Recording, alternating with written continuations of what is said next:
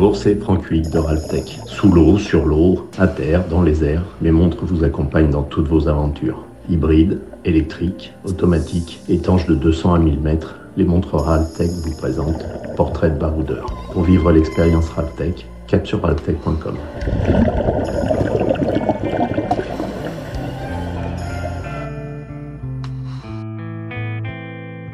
J'habitais, moi, tout près de l'eau. Naturellement, euh, comme les skieurs à la montagne, euh, la première chose que j'ai faite, c'est de la natation euh, pour apprendre à nager naturellement et ensuite du bateau. Et du bateau, je suis passé à la planche à voile. Voilà. Il y a ceux qui bûchent, lui préfère plancher. Avec sa planche, Fred Boschen a mis les voiles. Aventurier, amoureux des grands espaces, auteur de nombreuses traversées en windsurf, fin 70, début 80, dont celle de l'Atlantique en 1985, Fred Boschen est surtout connu pour être l'instigateur des premiers indoors à Paris-Bercy au tout début des années 90. À ma planche de salut, c'est euh, un optimisme débordant. J'avais peur de rien.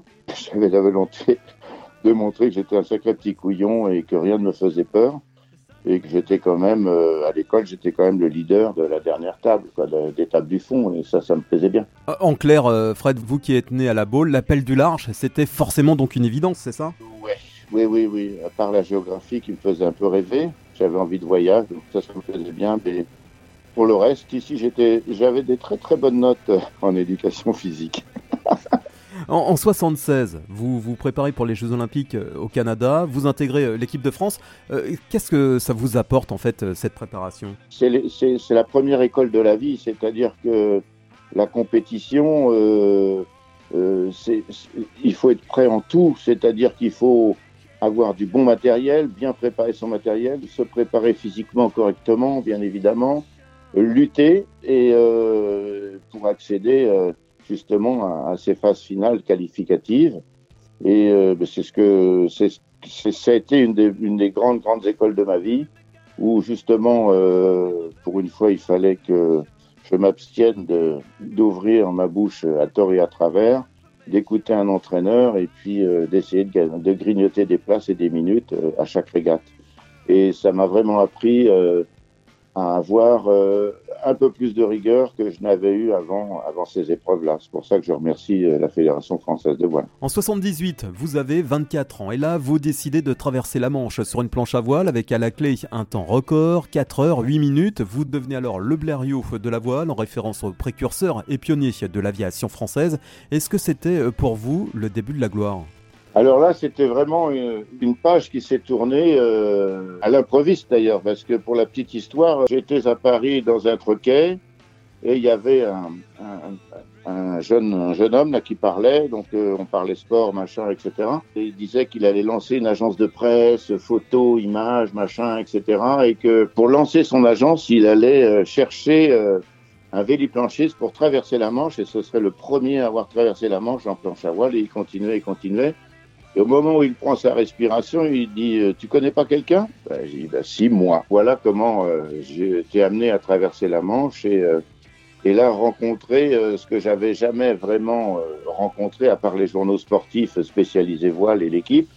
Je me suis retrouvé dans, dans les lignes des, des, des grands magazines publics comme VSD, Paris Match. Et d'un seul coup, une graine de personnages se fabrique autour de ce que j'aimais, c'est-à-dire le, challenge euh, et, la planche à voile. En 85, Fred Boschen remet les voiles pour un autre défi, la traversée de l'Atlantique Nord entre New York et le Cap Lizard. Entre 78 et 85, j'étais quand même allé euh, doubler le Cap Horn.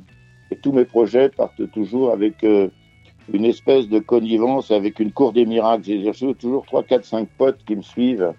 Et parti sur une nappe de, de troquet, j'ai dessiné un bout de planche tandem avec une volonté, c'était d'être le premier à traverser l'Atlantique sans assistance sur la route du record de New York au Cap Lizard, euh, avec le moins de temps possible évidemment, mais c'était vraiment la route officielle des records. L'opportunité, la chance, comme d'habitude, j'ai vite trouvé un sponsor. La décision s'est prise au mois de janvier. En mars, la planche était fabriquée. Fin juin, euh, Thierry m'avait euh, rejoint et nous étions sur la ligne de départ New York pour euh, cette traversée qui a duré 38 jours et qui était euh, tout à fait mémorable et qui reste encore euh, dans, dans ma tête régulièrement. Fred Boschen et Thierry Caroni franchissent alors le phare d'Ambrose Light qui marque l'entrée de New York. C'était le 15 juin 85. Après 38 jours passés en mer, deux chavirages, plus de 20 chutes, 20 gréements cassés, les deux complices réussissent un exploit insensé. Deux ans plus tard, en 87, l'aventurier décide de passer de l'autre côté de la barrière. Animé par un projet complètement fou, il conçoit 30 gigantesques ventilateurs générant des vents puissants entre 25 et 30 nœuds et les met en scène dans une salle mythique de la capitale, le palais Omnisport de Paris-Bercy. Le premier show en planche à voile en intérieur est né, le Thunder de Bercy. Et là, je vous cache pas que bah, tout le monde m'a pris pour un vrai, vrai cinglé, quoi. Il y a même eu cette histoire avec euh, Win Magazine qui m'a suivi, qui m'a fait une superbe euh, illustration, mais qui a sorti son journal le 1er avril, son magazine du mois d'avril. Si ça s'était pas fait, ils auraient prétexté que c'était le plus gros poisson d'avril de, la planche à voile. Ils ont bien été embêtés. On l'a fait, on l'a réussi. Et on l'a fait 23 fois euh, en Europe et 9 fois Bercy. Euh, quel regard vous, vous portez aujourd'hui, Fred, sur, l'aventure en général? Alors l'aventure en général, elle devient, euh, elle devient de plus en plus technologique, quels que soient euh, les sports que l'on pratique ou les aventures que l'on choisit. Et le, je dirais que les réseaux sociaux ont un peu perturbé et gommé le, le, premier point qui était, euh, euh, euh, je dirais, l'émotion et puis aussi le, le, point d'interrogation. dire, c'est une aventure, c'est qu'on l'annonce, on commence à réaliser les éléments techniques et puis après, ça, ça va directement sur l'action. Aujourd'hui, il y a une espèce de mélange où, où l'action est annoncée beaucoup plus tôt que la partie rêve et, réalisation de l'entreprise.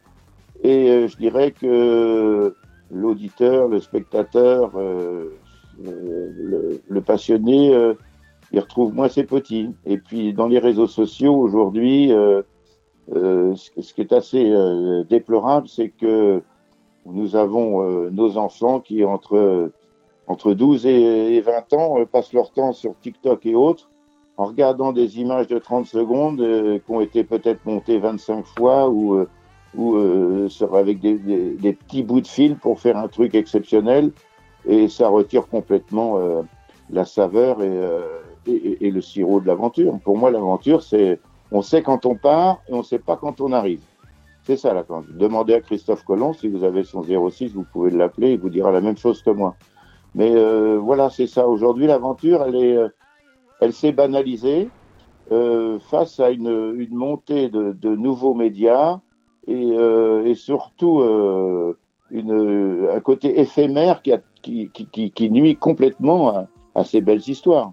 Il y en a une, pour moi, encore une très très belle aventure qui, qui arrive à associer à la fois la technologie, l'humain et l'aventure, comme je l'ai dit. On sait quand on part, on ne sait pas quand on arrive. Il n'y a que des gagnants, il n'y a pas de perdants, c'est le vent des globes c'est celle qui, pour moi, euh, euh, perdure pour l'instant euh, depuis de nombreuses années et, et qui, est, qui, est, fascinante, qui est passionnante, et parce que justement, on garde ce côté aventure et, et, le dernier qui arrive a gagné aussi le Vendée Globe. C'est ça pour moi l'aventure. Toujours sur le pont, quels sont vos, vos projets aujourd'hui, Fred? Alors mes projets, j'ai toujours quelques dossiers dans mon cahier et aussi dans mon ordinateur prêt à déclencher si euh, l'opportunité se faisait. L'opportunité, c'est de croiser la bonne personne au bon moment. La chance, elle passe toujours devant quelqu'un plusieurs fois dans la vie. Juste, faut pas louper le passage. Et, euh, et là-dessus, je peux vous assurer que je suis toujours aux aguets.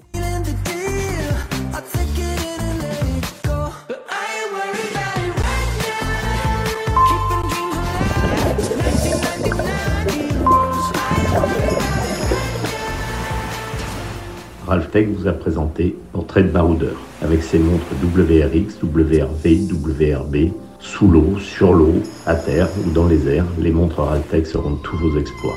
Pour vivre l'aventure, cap sur ralphtech.com.